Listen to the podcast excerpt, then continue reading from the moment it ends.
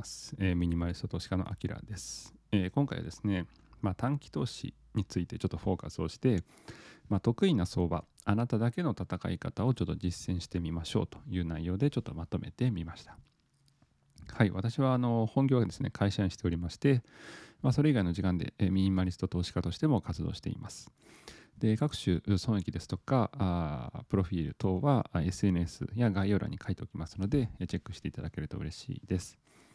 はい、で今日のですねお悩みですけれども、まあ、短期投資で勝ちやすい相場って何なのかというところですね。でこれはあちょっと結論曖昧で申し訳ないんですけど自分が得意とする相場ここだけに集中して投資をすると利益が出やすいというふうに私は感じております。まあ、実際短期投資をしてですね、まあ、3ヶ月ほどですけれどもあのだんだんとこうコツがつかんでこれた感じがしますのでちょっと内容ですねご紹介できればと思っています。はい、で今日のお話を通してですねできるようになることっていうのは、まあ、機械損失が嫌ですね。無理やりこうポジション売買をしなくなんて言うんでしょう。機械損失が嫌ですね。無理やりこうポジションを取るっていうことが結構あります。これ短期投資を始めた人のあるあるでなんかポジポジ病とかなんかポジション症候群とかなんかあの言葉があった気がしますけど結構ですね、えやたらめったらポジションを取っちゃうんですよねでそれをするともちろん利益が出ることもありますけど多分想像以上に損をすることのが多いですでこういうふうに無理やり売買を、まあ、しなくなるっていうのを通しこの動画を通してですねあの理解できるようになれば嬉しい限りですなので納得のいくポジションだけを取れるようになるっていうのが、まあ、ベストな状態ですね。で知っていただきたいことっていうのは、えー、無理やりポジションを持つとですね二重苦です。これあの経験したから分かるんですけど二重苦。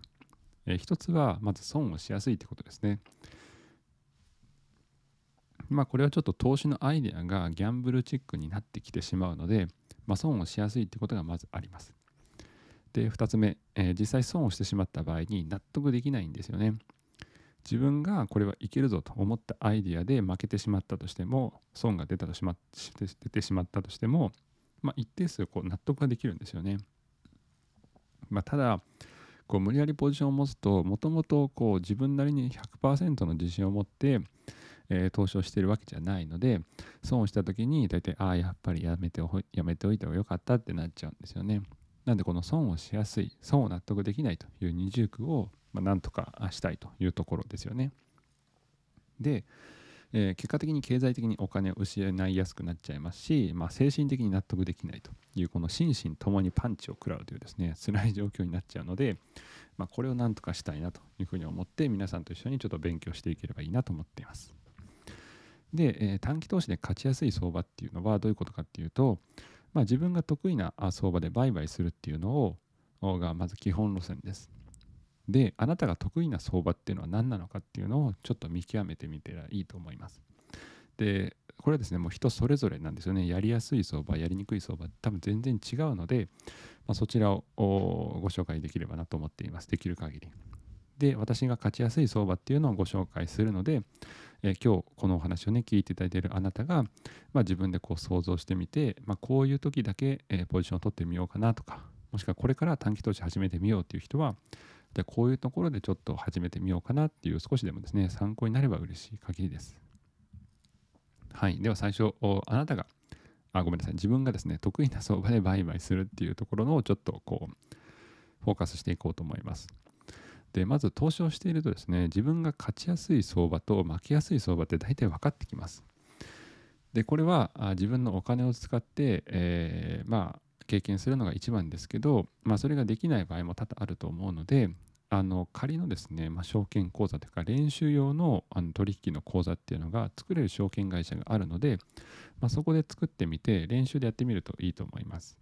実際私 IG 証券をよく使っていますけど IG 証券は本当に自分のお金を入れる口座と、まあ、練習用の仮でお金が入っている口座っていうのが2種類あってその仮の方でですね日々毎日練習がやりたい放題ですなのでそこで何回かやってくると多分自分でですね勝ちやすい相場負けやすい相場っていうのが分かってくると思いますすでにもうやっている方はですね大体皆さん自分で分かっていると思いますじゃあここであなたが得意な相場って何なんですかというのを、まあ、ちょっとですね、あの2、3秒ほど思い返していただけると嬉しいです。でその後にちょっと私がですね、自分が得意としている相場っていうのをご紹介するので、まあ、同じだなとかもしくは参考になったなというのであれば嬉しい限りです。はい、ではですね実際に私が勝ちやすい相場っていうのはこれだというのをちょっとご紹介しようと思います。で私の経験上先に言うと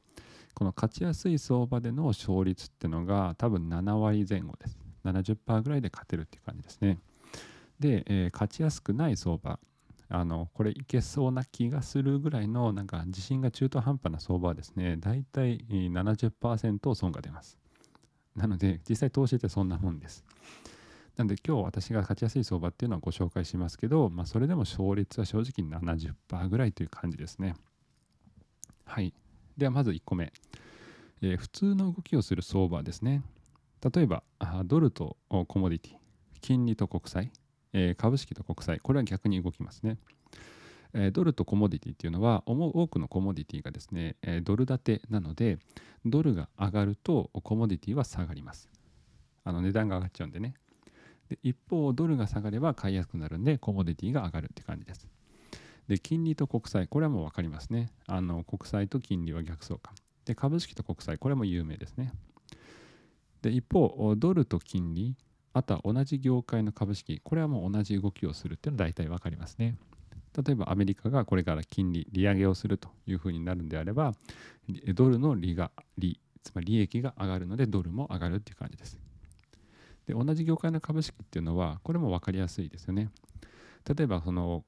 今現在のこのコロナの状況を考えれば、まあ、コロナの状況が悪化すれば観光関係飛行機とかクルーズとかえ鉄道とかこういうのは動きがなくなるので人の動きがなくなるので、えー、株式が下が株価が下がるという感じですね。一方原油の減産とか自然災害こういうのはコモディティの価格の上昇するっていうのも分かりますよね。まあ、原油が減産すれば1バレルあたりの価格は上がるのでえコモディティの価格は上がる。で自然災害になれば収穫量が下がるのでと失礼、えー、収穫量が下がるので、えー、自然とコモディティの価格が上がると。で、投資の本とかですね、まあ、ニュースを見ていると、まあ、これらの関係はまず学べるわけです。なので、こういう普通の動きをする相場っていうのは非常に勝ちやすいですね。読みやすいので。例えばさっき言った米国の金利が上がる。これはもうドル高になるので、有利な金利を求めてドルを買う傾向に投資家が走ります。つまり日本円と対比すれば FX でドル円を買う。ドルを買って円を売るっていうことをすれば利益が取れるわけです。じゃあちょっとドルのチャートを見てみようと思いますけど、まあ、ここ最近、えー、米国の利上げを踏まえてですね、えー、ドル円はですね、115円を突破しようと今しています。なので、えー、ちょっと前からですね、えコロナの状況が落ち着いてきた2021年の後半からですね、え来年のアメリカですね、中央銀行は利上げをするということを踏まえてですね、どんどんどんどんとドル高になってきています。なので、こういうふうに普通の動きをする相場っていうのは、まあ、非常に分かりやすいですよね。はい。で、あとは干ばつによって農作物の生産量が減るっていうことですね。農作物の価格が上昇するっていう結論に至ります。まあ、これはさっきちょっと言いましたけど、収穫できる量が減るので、まあ、需要に対して供給が間に合わないということで価格が上がっていきます。なのでこういう場合は CFD 取引とかで農作物関係をですね買うと利益が取りやすいです。例えば大麦とかトウモロコシこれらを見てみるといいと思うんですけど、えー、とまず大麦はこれかな、まあ、こんな感じです。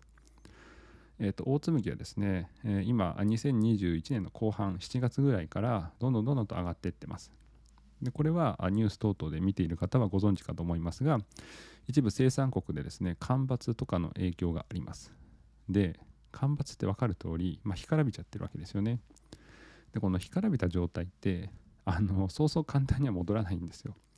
あの普通に自分であの、まあ、子供の頃やったなんかあミニトマトの育てるとかそういうのを見ればわかると思うんですけどそんなにですね一度弱ってしまった植物が戻ってくるっていうこと自体も難しいですし天候そのもの自体は操れないので、えー、っとこういう災害関係っていうのはやっぱ数ヶ月続くことがあります。なのでこれを考えればあオーツっていうのはあこの2021年の後半はほぼずっと右肩上がりでした。なんでこういうふうに非常にですね分かりやすい相場っていうのがありますでもう一つトウモロコシトウモロコシも同じですね多分。えー、っとこれトウモロコシですね。えー、っとここ最近、えー、2021年の後半からやはり同じで、えー、10月ぐらいからですね徐々徐々にこう価格が上がっていってます。まあ、こんな感じで、えー、農作物っていうのはですね結構自然災害の影響を受けてそのニュースに連動して価格が動いていきます。でそれはあなんかすぐにですね変わるもんでもないので結構こういうところはあ挑戦しやすい相場かなというふうに思っていますで2つ目、えー、普通あ損がですね限定的な相場っていうのもこれ投資しやすいです私にとってはでこれは直近のですね最安値とか最高値付近をですね推移しているとまあ、これ結構過小評価、過大評価になるわけですけど、多くの場合は上昇もしくは下落相場というふうに読み取れます。まあ、ちょっと分かりにくいと思うんですけど、もう一回ドルのチャートを見てみるといいんですけど、えー、とドル円はですね、最近あの115円付近を、えー、と移動しています。で、これを見ると分かる通りなんですけど、あの今ですね、この収録をしている2021年の年末付近にはですね、このドル円が115円ぐらいなわけですけど、まあ、直近ここ半年を見てもですね、だいたい114円、113円ぐらいなんですよ。なんで、これ以上もっと低いっていう110円とかですね、そういうのはまあそうそうないわけですよね。だからあ最近、例えばこの114円前後付近というのを推移している中で、例えば113円ぐらいの時に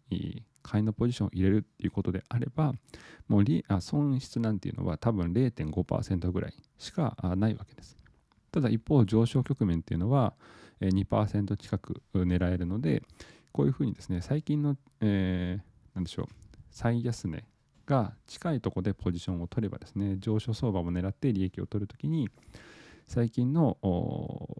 最安値これ言い換えるとサポートレベルって言いますけどサポートレベル付近でポジションを取れば買いポジションを取れば比較的利益が取りやすいという状況です。はい、なので、えー、こういうですね普通の動きをするとかもしくは、えー、とさっき言った損が限定的な相場つまり直近のサポートレベルから近いとか直近のレジスタンレスレベルから近いとかそういう時にはですね結構投資のトレンドは見やすいので、えー、最初にする投資アイデアとしては非常におすすめです。まあ、ただそうは言ってもですねそんなに簡単に経験値は蓄積していかないので、まあ、売買記録はメモすることを非常にお勧めしています。私は2021年の、まあ、9月10月ぐらいからですね短期投資を始めてみて全ての投資アイデアは記録に残しています。でそれをすることによって振り返りもできますしあこういう相場はもうやめとこうとかっていう反省点がいろいろ出てくるので、まあ、それは非常に参考になっています。で、これはですね、すべてあのポストプライムの有料投稿のところでですね、プライム投稿で、え流していますので、ぜひご興味がある方はちょっとチェックしていただけると嬉しいです。で、これはですね、別にメモアプリ何でもいいと思いますし、メモアプリで記録するとか、ブログで記事にするとか、こうやって動画で投稿するとか、いろいろありますので、まあ後で勝敗をですね、確認して、自分が得意な相場をきちんと記録するっていうのは、非常に今はですね、便利だなというふうに思っています。はい。ということで、今日の動画をちょっとまとめてみますけど、まあ、まず自分がですね、得意な相場を探してみるといいと思います。練習をしてみて。で、売買の記録を残して、まあ、この時は勝ちやすい、勝ちにくいということがあれば、あの無理にですね、すべてのポジション、アイデアを取る必要はないと思います。納得のいく新規注文だけをすればですね、まあ、損も納得できるという状況でございます。まあ、ただそれでもですね、結構あの後悔することはあります。ただ、売買記録をも残さずですね、感覚でずっとやっているのと比べれば、もう全然ですね、勝率が変わってくるというふうに思いますので、まあ、これからもですね、ぜひ、あの、投資の内容っていうのはあ投稿していきますので、まあ、私のですね、投資アイデアが少しでも皆さんの参考になれば嬉しい限りです。はい、ということでですね、今日はあ短期投資を中心にですね、まあ、得意な相場、あなたの戦い方っていうのを、ま見極められる動画になれば嬉しいなというふうに思っています。あの私自身のですね短期的な投資のアイデアっていうのはポストプライムのプライム投稿で、えーえー、ほぼ毎週ですね、え、投稿しています。で短期投資の損益すべての投資銘柄に関しては、ポストプライムで振り返りの動画として作っています。なので、ぜひそちらの方も参考になれば嬉しい限りです。今日も聞いていただいてありがとうございました。良い一日を